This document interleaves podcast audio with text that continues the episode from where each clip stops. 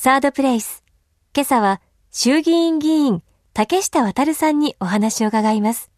まずは竹下さんが大切にしている言葉、座右の銘を伺います。えー、おはようございます。竹下渡です。私は兄が使っておりました我が道を行くという言葉を引き継ぎまして使っております。二つの意味を込めて使っております。一つは極端に言うとみんなが反対しても自分の信じる道を一人になっても行くということが一つと。それからもう一つは、その英語で言うと、there's a will, there's a way。つまり意志あるところ道は開けると。この二つの思いを込めて我が道を行くという言葉を使っております。竹下渡さんは平成26年に復興大臣を2期にわたり務めました。そして今竹下さんは東北復興のためサポートアワーキッズという運動を応援しています。あの、サポートアワーキッズという活動があります。これはどんな活動かと言いますと、被災したあの地域の中学生、高校生を2週間とか1ヶ月とかという単位で海外にホームステイしてもらうと。それは、あの、日本の企業も支援してますし、各国の大使館が本当に積極的に汗をかいてくれまして、大使館が努力して努力して、例えばニュージーランドとかオーストラリアとかフランスだとかカナダだとか、いろんなところに子供たちを毎年派遣をいたしております。で、それはチャリティーショーをやって、そのチャリティーで集まったお金を原資に派遣すると。今、およそ300人が東北の地域から海外にホームステイを経験しております。で、この子たちは外から日本を見る、あるいは外から自分のふるさと、私のとこもそうですが、ひなびた田舎です。ひなびた田舎を外から見ると違う景色が見えるんです。東京から田舎を見ても違う景色が見えますが、海外から見るともっと違う景色が見える。そういった違う景色というものを活用してもらうというか、そこから何か新しい発想を出してもらうと。そういう子供たち、帰ってきて元気に活躍してますので、もう今、もう5年経ってますので、大学生になってボランティアに逆に支援される側から支援する側で汗をかく子供たちもたくさん出始めております。これ素晴らしい活動ですので、皆さん方にもよく知ってもらいたいと。と同時に、その子たちが私は東北を復興する、あるいは町を元気にする、まさに鍵を握っている。我々の年齢はそう飛躍的なことはできないんですが、やっぱり復興というのは3年、5年、10年じゃなくて、30年とか50年先をどういう街になってるかということをイメージしながらやる。それは若い人たちの世代。もっと端的に言えば、復興というのは若い人たちのためにやるんだと。子供たちや孫たちのためにやるんだというぐらいの大胆な思いでないと、今だけ良ければいいというのは、その発想は私はダメだと思うんです。ですから若い人たちにどうやってそのふるさとを活用してもらうか、あるいはふるさとに大ジャンプしてもらうか、そういうことができる状況を作るのが、我々の仕事であり、そういう意味では、そのサポーターワーキッズという海外からふるさとを見るという経験をしてもらうというのは、被災したエリアの子供たちにとってはものすごくいい経験になりますし、帰ってきた子供たちの目が生き生きしてるんですよ。何人も今までお会いいたしましたが、その楽しく過ごしたそのホームステイの話もするし、それは最初は中学生高校生ですから、最初から言葉ベラベラの子なんか一人もいませんよ。だけど、すぐ仲良くなって、これは子供たちの特徴ですね。仲良くなって友達を作って、あるいはホームステイして受け入れてきたところのペアレントとものすごく親しくなって、ずっと交流を続けているという、非常に大きな効果がある事業だと、こう思っております。そしてここで、サポーターワーキッズに参加した学生が登場。竹下さんに直接質問を投げかけます。えっと、今回サポーターはキッズで2014年にアメリカに派遣させていただきました福島県出身の米山由衣と言います。えっと、質問なんですけど、話の中で、えっと、その、若者、よそ者、バカ者という言葉があって、すごく私自身なんか、そのバカ者っていうのが、いい意味で、そのリスクを取りながら冒険するっていうのがすごく、あの、印象深かったんですけど、えっと、その私自身ももっともっと挑戦していくことが大切だなって思ったんですが、その、被災当時小学生だった子たちが今中学生やこれから高校生になっていくと思うんですけど、そういった子たちのその心のケアだったりとか、あとそういった子たちがこれからどうやってあの復興に携わっていったらいいのかお話しいただければなと思います。実は復興計画というのは国の復興計画というのは10年なんです。はい、でそのうちの今5年が経った折り返し点を迎えているわけでして、じゃあ10年で全てが終わるかと。と、そのハードの部分は岩手と宮城については終わると思うんですが、街の賑わいを取り戻す、あるいは元気な街になるというのはそれだけでは終わらないんだろうと。それはまさに子供たちの仕事。次の世代、次を背負っていく世代の仕事だと。私は被災地の皆さん方に、それは残酷な言葉かもしれないけど、あなたたちは選ばれた人たちなんだと。被災地の子供たちはもう未来を作る、ふるさとを新たに作るということを、それに携わる選ばれた人なんだというぐらいの積極的なポジティブに災害を受け止めてもらって頑張ってもらいたいなと。そうは言いましても一方でやっぱりあの恐ろしい体験をしてますので、トラウマが残ったり、PTSD が残ったりするということはありますので、それは行政なり、あるいは地域がしっかりとフォローをしなければならない。でその上で飛躍してもらうということをどうサポートできるかが我々の仕事だとこう思っております。ありがとうございます。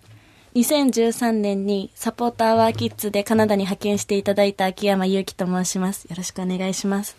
と海外の人たちが日本に来るのは増えたけれども、東北6県には増えていないという話がありました。と疑問を持ったんですけれども、なんで来てくれないのかなという疑問。そしてそれに対して先ほどの質問と少し被ってしまうところもあるかと思うんですけれども、派遣していただいて外から日本を見た視点を持った私たちに何ができるのか、そして東北が何をしなければいけないのか、海外の人たちを呼ぶために何をしなければいけないのかを聞きたいと思うんですけれども。はい、あの、端的に言いまして、やっぱり原子力発電所の事故に対する偏見というのが、世界の中ではまだまだたくさんありまして、まあ、まさにもう典型的な風評被害。確かにあの事故を起こした原発の周り、極めて近いエリアは、まだ入ることができない地が、あとは全く関係ありませんけれども、世界から見ると最初は日本そのものが危ないと。東京もダメだと言われてた。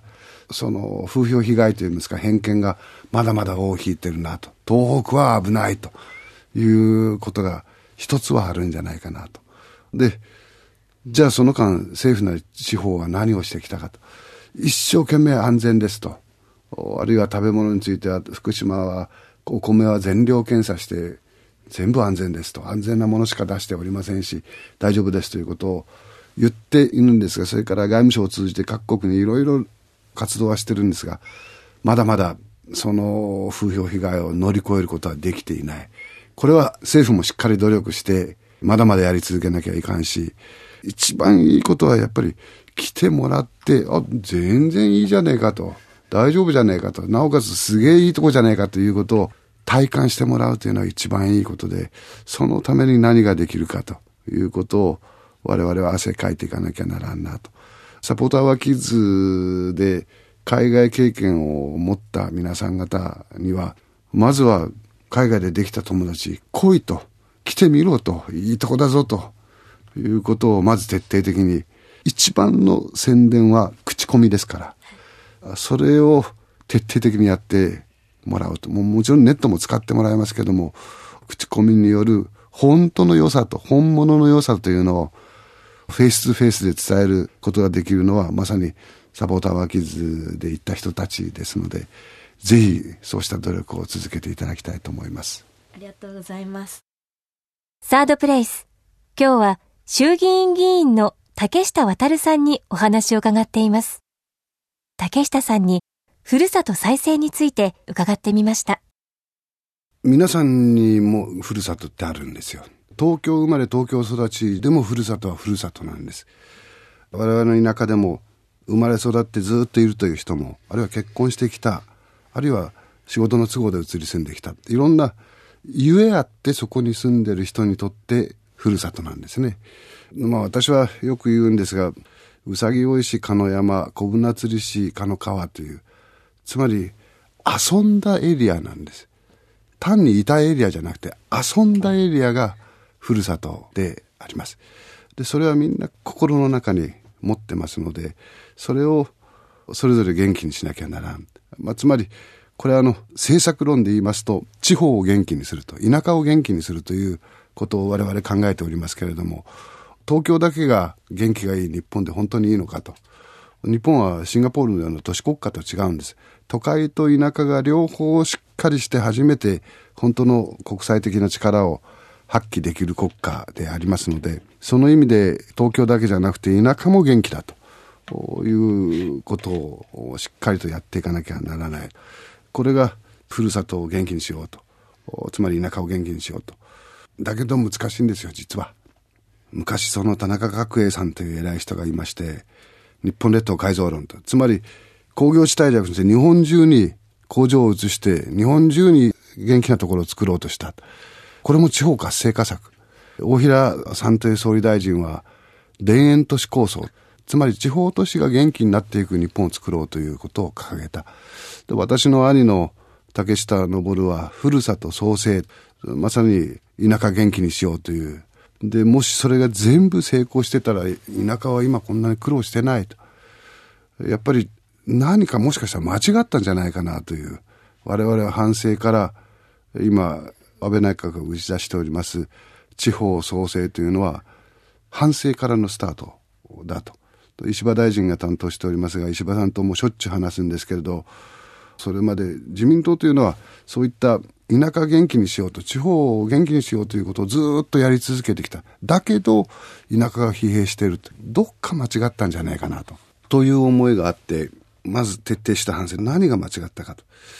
国が基準を作ったのが多分間違いだろうと。地元を一番よく知ってる地元の人が考えると。地元の人が、私はこういう街を作りたいと。私はこういうふるさとにしたいという、そのアイデアと情熱のあるところに国の予算とか国の制度が出向いていくという形にするのが今やろうとしている地方創生の考え方でありまして、石破大臣に言ってますのは、それも徹底してやってくれと。国が基準を考えることをやめてくれと。とやめますと。それぞれアイデアがあるところが予算取りに来るという状況になりました、今年から。ですからアイデア合戦です、その意味では。アイデアのないところには一定の地方交付税は行きますが、それ以上のものはいかないという状況になります。もう一つ、石破大臣に注文つけてますのは、その地方が疲弊したのは3年や5年の短い期間じゃないともっと長い時間かかって今の現状があると。だから3年や5年の政策だったらそんなもんやめちまえと。最低でも10年、できれば20年、地方を元気にする政策というのは続けなきゃ意味ないよという。彼ももうその通りだと。この東北の被災地も、それから今地震で見舞われております九州、熊本市の一部は確かに都市かもしれないですけど、あとは厳しい状況に立ってますので、そういうところがゆったりと心豊かに暮らしていけるという地域を日本中に作っていくというのが、そのふるさとを大事にする。あるいは今内閣がやっている地方創生の鍵だと、こういうふうに考えております。外からのアイデアというのはもう非常に大きな要素。日本中どこでもそうですが、外から見てもらう。例えばそのこれ、メガネのフレームというのは福井県の鯖江という町が有名なんですが、なぜ有名になったか。それほど活発じゃなかったんですが、外から見て、お、これすごいものがあるじゃないかと。外の人が鯖江のこのフレームを評価したんですね。そのことによって今日本中で一番メガネのフレーム作ってるのは圧倒的にデザイン性にも優れてるのはサバエだとこうなった。外からの目というのはやっぱり時に必要なんですね。そこにうちにだけいると当たり前のものは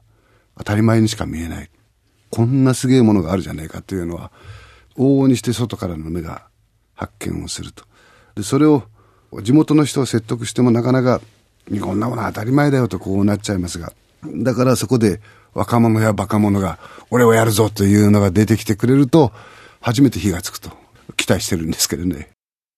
サードプレイス。今日は衆議院議員の竹下渡さんにお話を伺っています。来たる2020年の東京オリンピック・パラリンピックについて、竹下さんに伺ってみました。まあ、復興大臣をしておった当時から、また、安倍総理も時々口にするのは、復興を世界の人に見てもらおうじゃないかと。日本の底力、東北の底力を見てもらうの、一番いい機会が、19年のワールドカップ、ラグビーのワールドカップと20年の東京オリンピック・パラリンピックだと。これ外国からいっぱい来る人に、日本はここまで復興したぞと。こういうことをしっかり見てもらう。まあ目標ではないですけれども、一つの区切りとして、たまたまワールドカップがあり、オリンピック・パラリンピックが来ると。それを、これ生かさんではないなと。世界から来るいろんな人たちに、ぜひ東北の被災地へ行ってもらって、今回からは熊本にも行ってもらうということも含めて、日本はここまで復興したぞということを見せなきゃならんという思いというのは、これは被災地にも非常に強くありますけれども、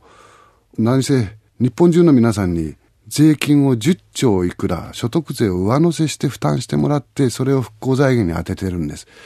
ですから国民みんなが見てると。それをさらに海外の人にも見てもらって、やっぱり日本はすげえと。東北は元気だなということを感じてもらうのは非常に大事なことだとこう思っております。今パラリンピックが徐々に徐々に光が受け始めておりますけれども、まだまだ、じゃあプロで食っていけるかということになると、どっかの企業の支援を受けなければ、競技を続けることも難しいというのが現実の問題としてあるんです。世界の障害を持っている皆さん方というのは、ほとんどの人がそこに悩んでるんですね。ですからそれを支えるのは何だと。人間力しかないなと。人間力が国を動かす、あるいは企業を動かす。そのことを通じて、その障害を持って、しかもスポーツで優秀な人たちが思い切ってスポーツを続けることができるという環境を作る。政治ができることはさっきも言いましたけど、私は走ることはできないわけですよ。だけど、走る環境を作ることはできますので、そういうことをやるのが政治の役割であり、障害をお持ちの皆さん方のパラリンピックというものも、これはあの、見に行かれた方が何人かいらっしゃればわかりますが、本当に涙出ますよ。あの努力、そしてハンディキャップを克服して汗をかいておる姿というのは本当に涙が出る。ああいうものは人間励ましますし、国民そのものを励ますこと、元気づけることにつながる。スポーツというのは健常な人もそうでない人も全ての人にとってものすごく大事な要素。スポーツと音楽というのは非常に大事な要素だというふうに私は思っておりますので、もっともっとパラリンピックをめぐる動きが活発になるといいなという思いと同時にスペシャルオリンピックスというのもあるんです。知的障害をお持ちの皆さん方のオリンピックも少しずつ認識され始めております。そうした活動動きというのもこれから我々はもっともっと声を大にして世の中にしっかりと認知をしてもらうようなことをしていかなきゃならんなとこう思っております。サードプレイス。今朝は衆議院議員竹下渉さんにお話を伺いました。